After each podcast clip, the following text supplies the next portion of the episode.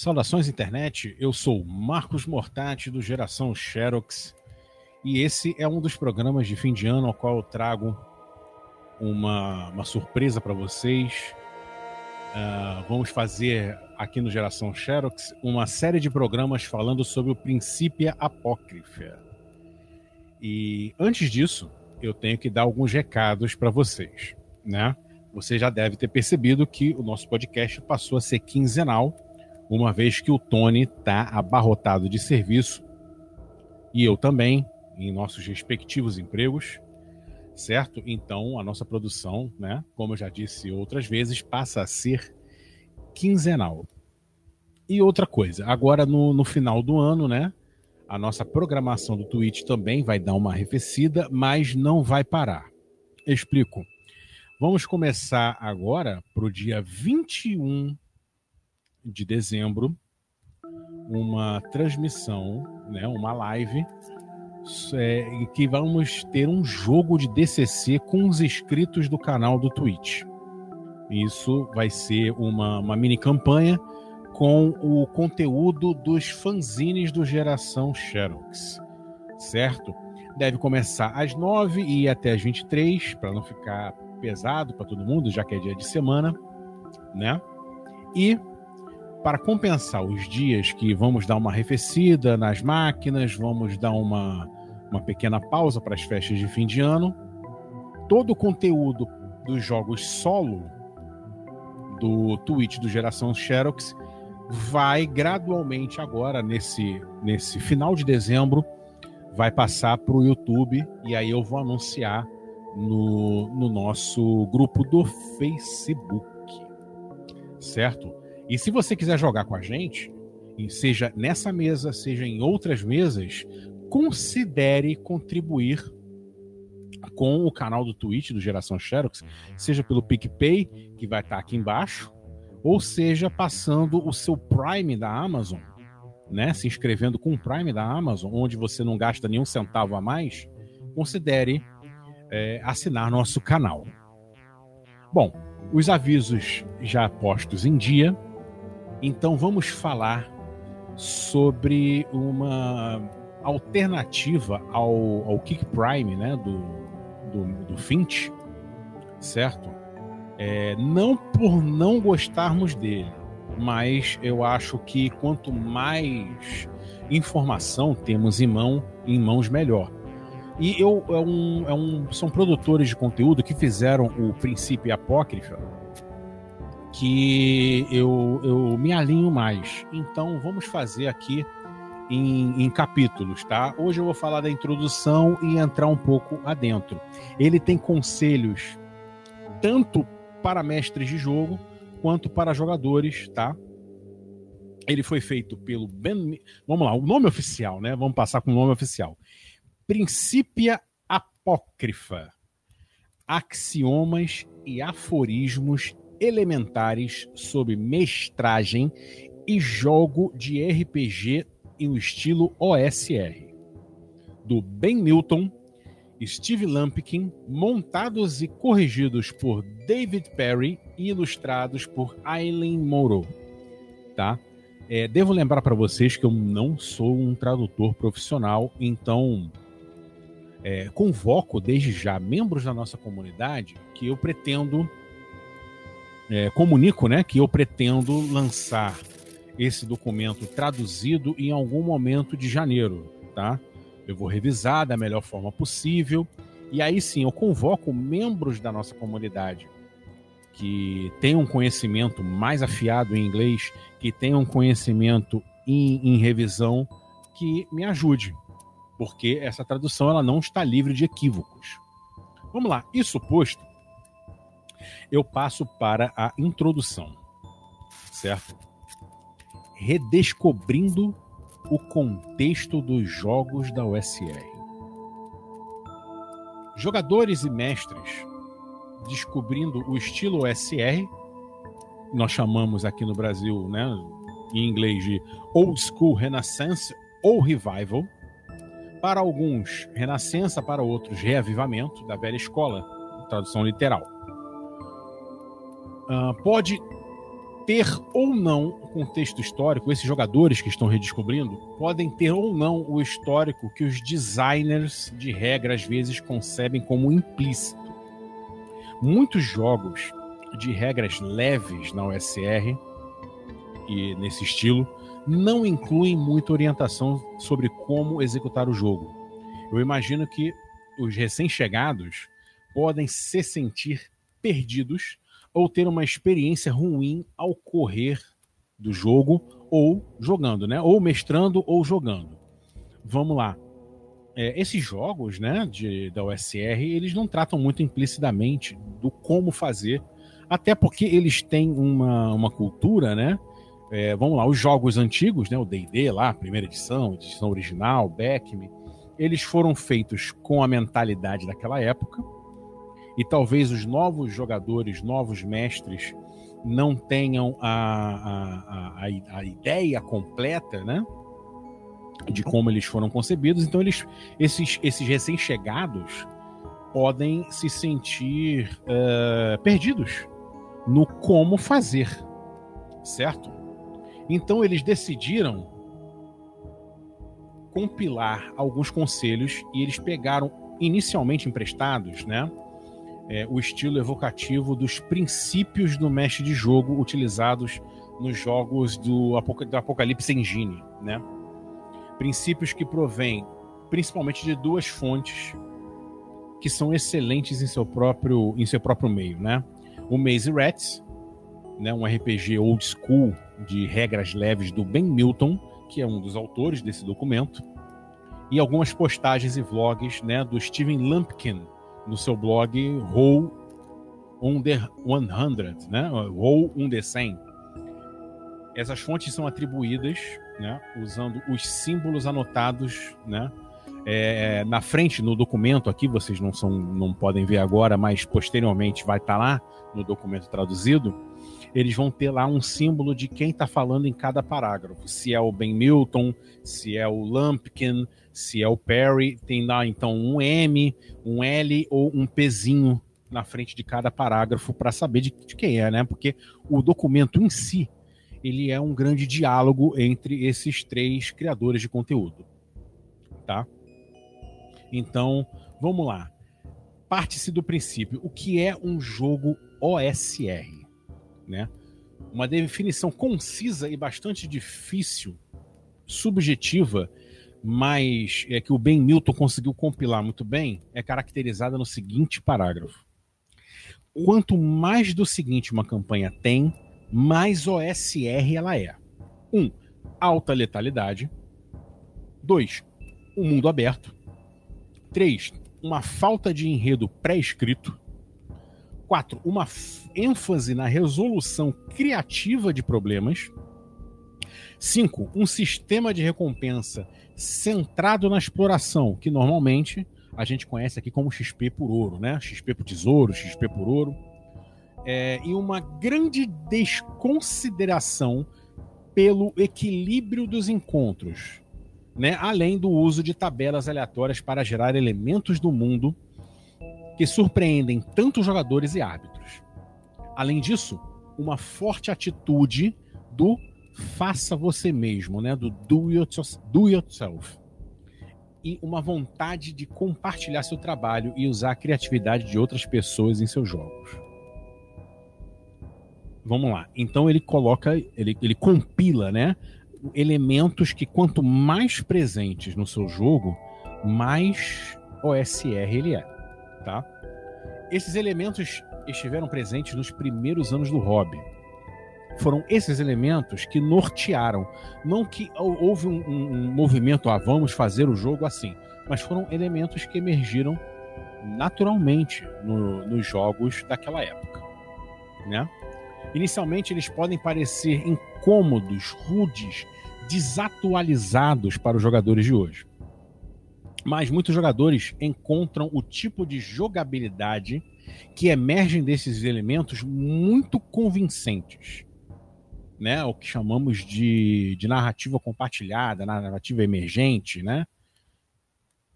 Eles podem invocar a criatividade, o envolvimento, a admiração e um senso de realização.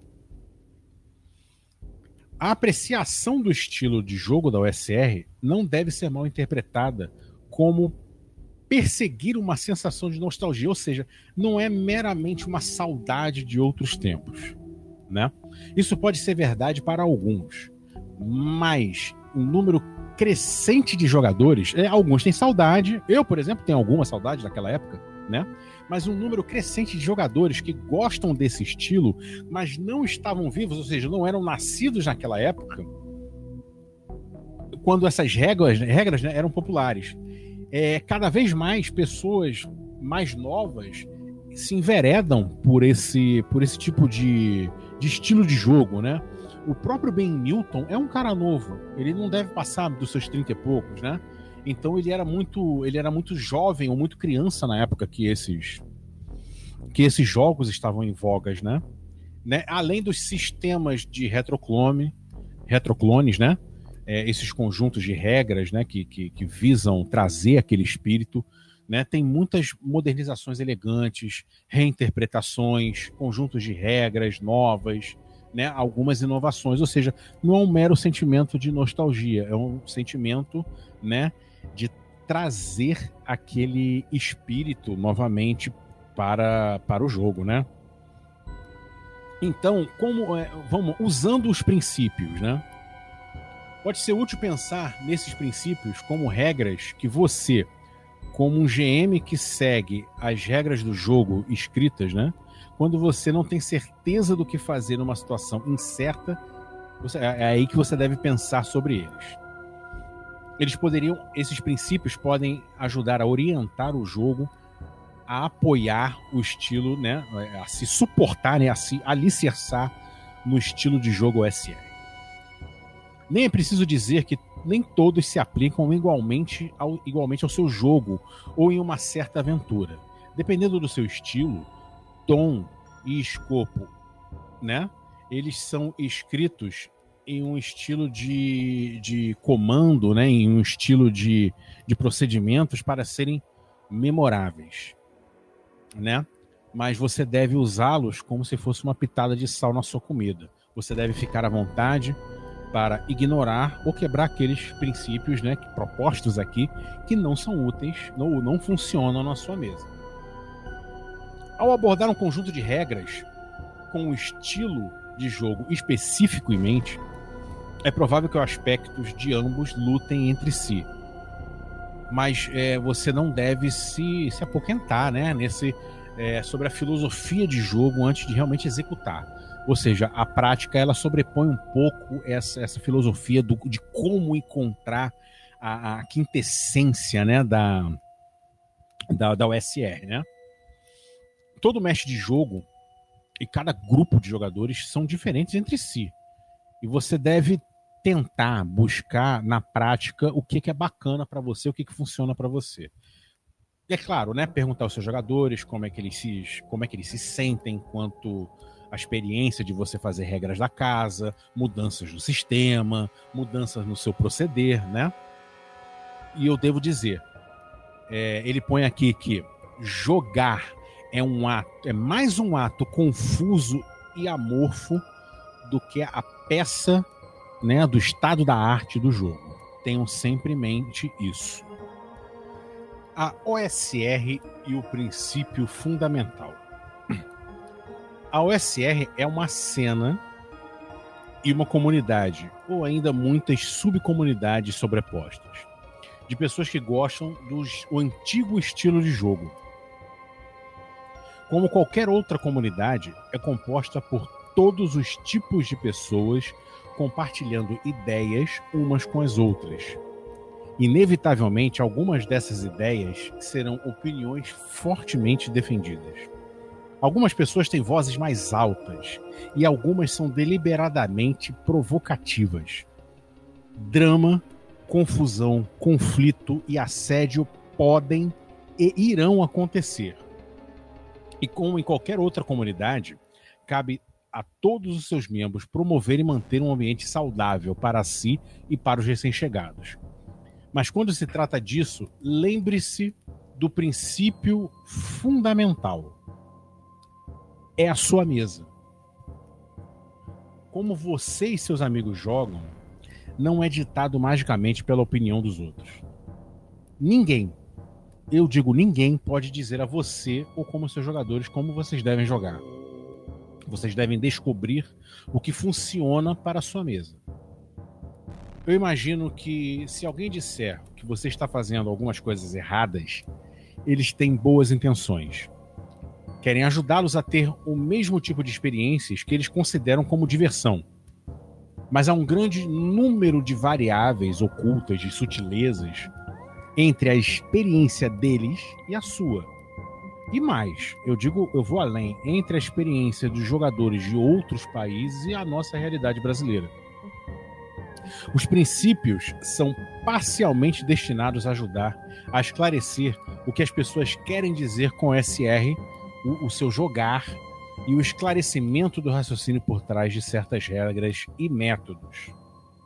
Isso dito, a OSR está cheia de pessoas incrivelmente criativas e uma abundância de conteúdos únicos envolventes para a sua inspiração ou para o uso direto em seus jogos.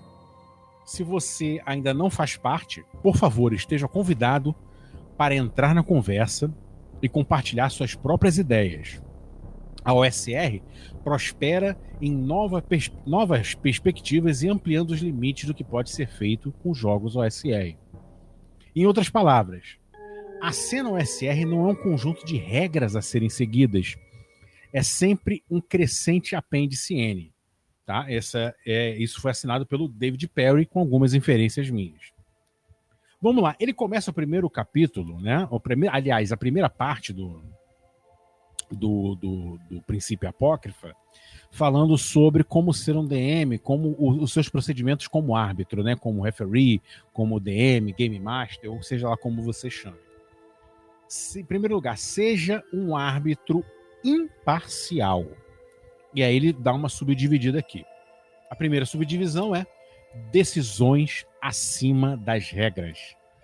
O que o Kiral, um abraço para o Kiral, um dos grandes nomes da USR brasileira, parâmetros acima das regras. O princípio primitivo da USR, dos jogos nesse estilo, são frequentemente dispersos no que as suas regras cobrem. Frequentemente há um mínimo ou nenhuma habilidade ou talento o que nós chamamos de skills e fits, né? Nos jogos OSR não tem skills para serem testadas, aquela percepção paranormal da quinta edição, né? É, e tampouco é, é, arcana, essas coisas, e também nem um pouco de dos que chamamos de fits ou talentos, né? E isso, pasme, é um recurso e não um defeito. A flexibilidade que essa abertura permite é grande parte do apelo dos antigos jogos do estilo e do estilo SR. Deixe os jogadores aproveitarem essa abertura e experimente coisas malucas e, obviamente, aplique a lógica em cima de, ao seu gosto, né?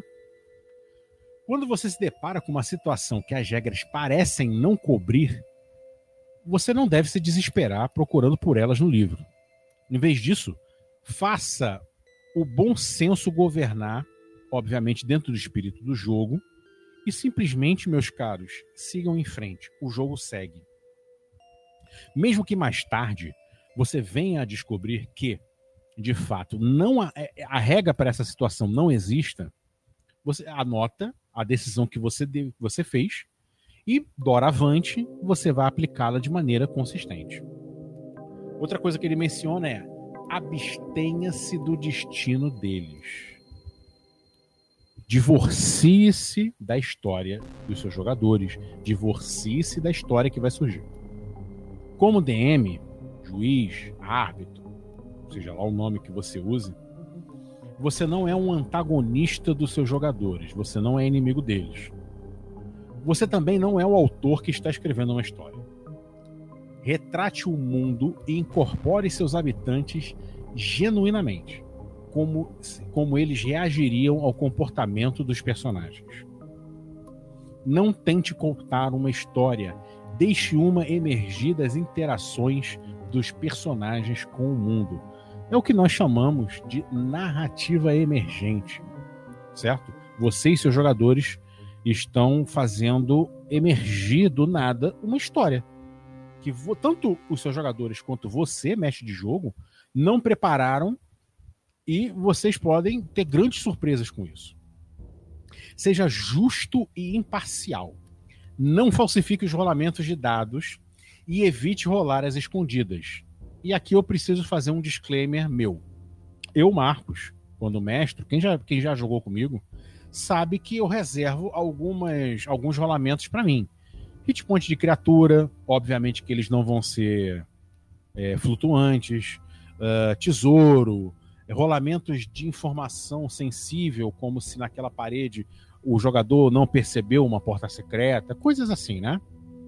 Agora, as outras, hit roll, dano, uh, save true, né? É, é, das criaturas, dos NPCs, isso eu deixo aberto para quem quiser ver. Por quê? Isso mantém o jogo honesto e perigoso, além de evitar qualquer acusação de favoritismo ou de railroading. Ou seja, não vão poder te acusar que você está direcionando a história para um lado. E também incentiva os jogadores a se envolverem com o um mundo ficcional, ao invés de ser uma relação com você, mestre de jogo. Vamos para o próximo. Equilibre preparação e flexibilidade. Não prepare um enredo para os jogadores seguirem. É o que ele fala lá em cima, né? Ele está reiterando aqui. Durante o jogo, observe como os jogadores lidam com uma situação e extrapole os efeitos de suas ações com base no que você sabe. Não planeje os resultados muito adiantadamente. Os jogadores raramente fazem o que você espera deles. E a gente sabe disso. A gente que mestra, nós sabemos disso. Você está com tudo preparado, tudinho o caminho, e os jogadores simplesmente fazem outro caminho. E obviamente não vai caber para você botar o ogro quântico, né? Você pegar o caminho que era para eles seguirem e botar para onde eles vão, né? Sejamos honestos. Não exagere na preparação. Mantenha suas ideias emergentes o suficiente para que elas possam se adaptar às escolhas dos jogadores no decorrer do jogo. Lembre-se de que a preparação não utilizada sempre pode ser reciclada em sessões posteriores. Ah, eles não foram, eles não foram esse dungeon aqui que eles não foram, que eles não visitaram, essa cidade aqui que eles não foram, você pode aproveitar depois. É, não é que se eles não forem para tal lugar, o negócio vai pegar fogo na tua mão, o papel que você anotou vai pegar fogo, né? né? Então você pode sempre reciclar suas ideias. Após cada sessão, Pergunte aos jogadores o que eles planejam fazer a seguir e prepare algumas situações relacionadas a isso. Nada muito pesado, gente. A preparação do jogo deve ser guiada pelas decisões dos jogadores e não pelas do DM. Alguns produtos de RPG são mais como caixas de ferramentas do que livros de regras, ajudando você a se adaptar e construir um ambiente único e flexível em torno dos seus jogadores, em vez de ficarem restritos a uma instância rígida, né, ditadas por um diretor de, de, de filme e tal. Vamos lá, vamos além. Construa situações responsivas. Estabeleça situações com vários atores ou facções perseguindo seus próprios fins. Deixe que as ações dos jogadores afetem este ambiente e deixe as consequências afetarem os jogadores por sua vez mostre as, as situações piorando toda vez que os jogadores não abordarem. Um, um problema que cresce toda vez que o jogador, que, que, o grupo não simplesmente não lida com elas. Um problema que pode aumentar, né? Eles não foram ver o que, que tem no cemitério sinistro. Talvez amanhã tenham, tenham cadáveres vivos batendo a porta deles. Outra coisa importantíssima: abrace o caos. Ouça aqueles oráculos caprichosos, os dados, contando apenas com você e a imaginação. É, é, se você contar apenas com isso, com a sua imaginação, com o seu talento, com a sua capacidade de contar histórias, a, a tarefa de ser um mestre de jogo pode se tornar exaustiva e previsível. E pode se perceber menos como um mundo concreto para os jogadores Afinal, eles vão saber, eles, eles vão conhecendo você e vão sabendo para onde normalmente a sua imaginação vai, para onde a sua criatividade vai.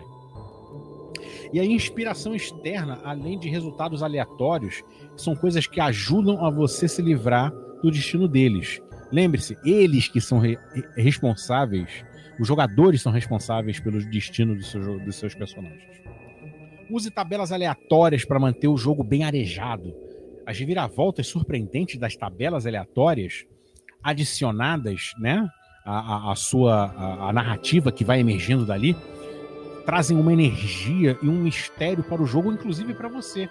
E isso é muito difícil de você improvisar só com a sua cabecinha, tá? Ele fala, abrace o caos, aí ele passa para o lógico, para o próximo, mas que sustente a lógica. Mas não use resultados aleatórios a ponto de que o mundo fique completamente louco e sem sentido. Se houver uma escolha com uma consequência ou causa óbvia, use-a. Isso pode ajudar a manter a verossimilhança e permitir que os jogadores façam planos razoáveis. Também não vai adiantar eles, sabe, os seus jogadores planejarem tudo de uma forma bem lógica e que tenha uma, uma, uma consequência factual, você rola uma moeda para cima e simplesmente não funcione. Ou seja, isso vai pode você utilizar apenas a aleatoriedade pode desestimular seus jogadores a planejarem dentro de um mundo de completo caos, né?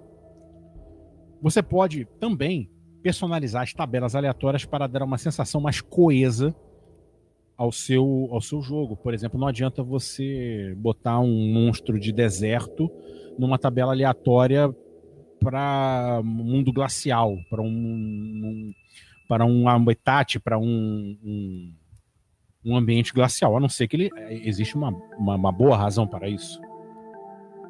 E ele vai lá, descarrilhe-os ou seja, tire eles dos trilhos. Sinta-se à vontade para informá-los onde está a maior parte da sua preparação. Mas, se você espera que eles façam zigue-zague, se você pensa assim, meus jogadores são muito loucos, eles vão fazendo um zigue-zague na hora de, de, de escolherem os caminhos, não restrinja. Deixe eles irem. Não redireciona.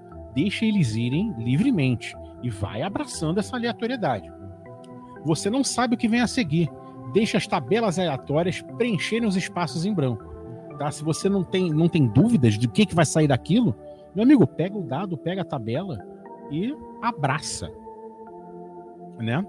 Em seguida, conforme você vai, vai, vai abraçando essa aleatoriedade, você vai preenchendo esses espaços em branco isso vai desenvolver as suas sessões de jogo entendeu? E também abrace o caos que os jogadores trazem. Com esses princípios postos, né? É, ele, ele passa para o seguinte, né? Para um, um outro capítulo. Faça-os pensar. XP para descoberta e adver, adversidade. Muitos jogos no estilo, no estilo SR correlacionam diretamente o XP ganho com o valor do tesouro recolhido em segurança. Esta é uma abstração conveniente em que os personagens percebem que a exploração, que da exploração e, e da dificuldade, da adversidade, vem a recuperação daquele tesouro. Eles sabem que não vem de graça, né? O XP também pode ser concedido por derrotar monstros. Mas isso não significa necessariamente matá-los. E o valor do XP que eles dão geralmente é muito menor do que o que o tesouro oferece. O que isso tem que incentivar o quê? Que os jogadores devem pensar em superar os monstros ao invés de toda hora recorrerem à violência. O XP por tesouro é um combustível do jogo as decisões dos jogadores quase sempre devem depender disso.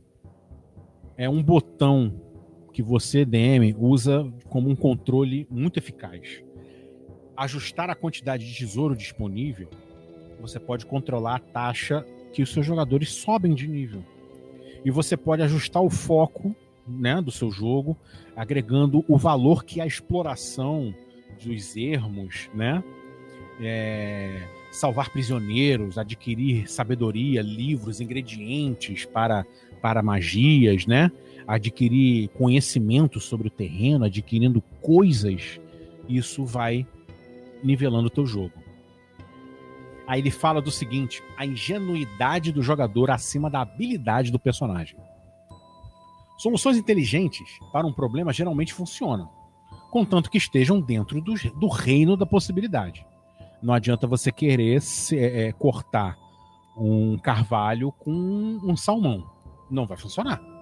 Né? No entanto, você tem que ser, você como mestre de jogo, deve ser generoso. Se a ação for improvável ou perigosa, sim, peça rolamento de dados. Mas é, é, apenas proíba uma solução criativa se ela for claramente impossível. Foi o que eu falei, ah, eu quero derrubar essa árvore com um peixe. Né? Aí não vai rolar. Dê a eles, né, os seus jogadores, é, é, o benefício da dúvida quando eles trabalharem para alcançar uma vantagem na ficção. Se eles forem criativos para alcançar uma vantagem, seja generoso. E não se intimide use essa, traduza essa vantagem que você deu dentro da mecânica. É uma forma de recompensá-los. Se os jogadores não, não, se os seus jogadores normalmente não pensam dessa maneira, você deve apresentar-lhes situações que são é, é, quase impossíveis de enfrentar e recompense fortemente soluções ligeiramente criativas. Dele, um, deles um, um, um desafio gigante, né? Aquela coisa da montanha parindo o rato, em que uma solução simples desmanche aquele, aquele perigo enorme. Isso, com isso você vai ensiná-los, né? Você vai adestrar não é a melhor palavra, mas você vai acostumá-los a, a, recorrer sempre a, a soluções em que a inteligência prevalece da força bruta. E sempre pergunte o que eles fizeram. Perguntar, ah, eu vou abrir a porta. Como você fez isso? Ah, eu vou procurar se tem uma passagem secreta na parede como você fez isso. Você tem que incentivar seus jogadores a interrogar a ficção que você apresenta, a ficção do ambiente, pedindo-lhes que descreva a maneira como eles interagem, ao invés de eliminar suas ações por meio de uma rolagem, né? É, é, como a quinta edição tem lá a percepção, né? Uma paranormalidade. Ah, você percebeu isso, rolou o dado, ah, você viu isso, você viu aquilo. Não, ao invés disso, per pergunte a ele para onde você está olhando, o que, que você está procurando, o que, que você está tateando, sabe? É, para onde você está, por onde você está virado, coisas assim, né? E aí, caso eles desistam de procurar, caso não haja uma grande ideia, aí sim você pode se dar ao direito de pedir uma rolagem a eles. Mas para isso vocês de você deve deixá-los manipular o mundo. O foco do jogo deve ser a, a resolução criativa de problemas. E, em segundo lugar, força bruta. Então, dê aos seus jogadores ferramentas para tornar essa decisão atraente. Quando você dá ferramentas aos jogadores, você concede novas maneiras deles interagirem com o mundo. Adicione elementos que permitam aos jogadores dobrar, manipular o mundo à vontade deles. Por exemplo, facções rivais para manipular, poções com estranhos efeitos específicos, itens que podem ser combinados ou reaproveitados, masmorras com atalhos e passagens de volta. Ou seja, você tem que dar várias. É interessante que você dê várias opções para eles resolverem os problemas de formas inteligentes. Bons itens são ferramentas únicas uma boa ferramenta não apenas aumenta o dano dos jogadores, ou adiciona uma habilidade, ou um bônus. Elas fazem, podem fazer algo estranho e muito específico, que só é poderoso quando usado habilmente. Isso transforma cada problema em um quebra-cabeças e incentiva soluções criativas. Por exemplo, uma corda, uma corda que se torna tão rígida quanto aço sob o comando, sob o comando de uma palavra, uma moeda que cai em qualquer resultado que você deseja quando lançada, um sino que produz uma esfera de silêncio. Só não deixe os itens mágicos virarem superpoderes que banalizam seus desafios. Senão a sua, a sua sessão de jogo vai passar a ser uma, uma sessão de contabilidade de cargas de varinha, né? dê a eles uma desvantagem, um custo interessante ou uma chance do item se esgotar a cada vez que é usado. Outra, não ligue para a quarta parede. Muito se fala aqui na, na cena brasileira sobre metajogo, metajogo, metajogo. Não se preocupe muito com o metagame. Ou a dissonância entre o que os jogadores sabem e o que os jogadores e os personagens sabem, né? A dissonância entre o que os jogadores sabem e o que os personagens conhecem. Favoreça a engenhosidade dos jogadores sobre a personificação escrita dos seus personagens. Senão, os né, seus jogadores vão ficar uh, restritos às suas fichas. E o que a gente quer é que eles sejam, né? Que eles sejam é, é, criativos dentro da sua habilidade como jogadores e não ficam, fiquem recorrendo a uma lista de poderes na sua na sua ficha, né? Então, com isso, a gente deixa a primeira parte do princípio apócrifa. E no próximo programa, eu posso adiantar que ele vai dar dicas, né? O princípio apócrifa vai dar dicas de como você criar desafios e lugares desafiadores para os seus personagens, para os seus jogadores. Mas isso no próximo programa. Então eu, eu me despeço aqui, né? E deixo para vocês assim um excelente. Eu sei que esse 2021 foi extremamente difícil, né? Foi muito, muito sofrido para alguns. É, muitos de nós perdemos, né, pessoas queridas, né? E, e foi isso tudo tem sido muito triste, muito difícil, né? Para mim, é, o RPG e criar conteúdo nesses tempos, né? Tá sendo uma, uma grande terapia para mim e eu, eu, Marcos e o Tony, só temos a agradecer a vocês, nosso público, né?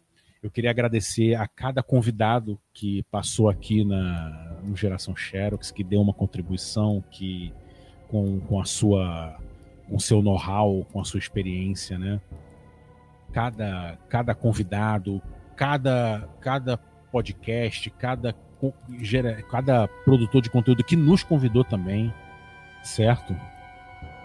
Quero agradecer aos jogadores, a quem contribuiu com um pouquinho né, do, seu, do seu suado dinheiro lá no canal da Twitch. Quero agradecer a você que está nos ouvindo agora, você que assiste nossos jogos, você que consome nosso conteúdo. O nosso muito obrigado do Geração Xerox e que vocês passem um Natal, eu chamo de Saturnália, né? Ou seja lá como você chama a sua festa de fim de ano, sua festa de colheita Que você possa beber bastante, comer bastante, trocar presente entre seus amados, trocar um carinho entre as suas pessoas queridas, né? Que você possa ter um 2022 muito melhor do que esse 2021 que nós temos aqui. Então, nós da geração Xerox, Tony e eu, deixamos um forte abraço com cada um de vocês. E nós vamos nos ver no próximo programa daqui a uma quinzena. Um feliz Natal, um feliz Yuli, um feliz Hanukkah, seja lá como você chama a sua festa agora de fim de ano, sinta-se abraçado, sinta-se acarinhado por nós. E é isso, gente. Até a próxima e daqui no, no, no próximo programa eu espero vocês. Um abração e tchau, tchau.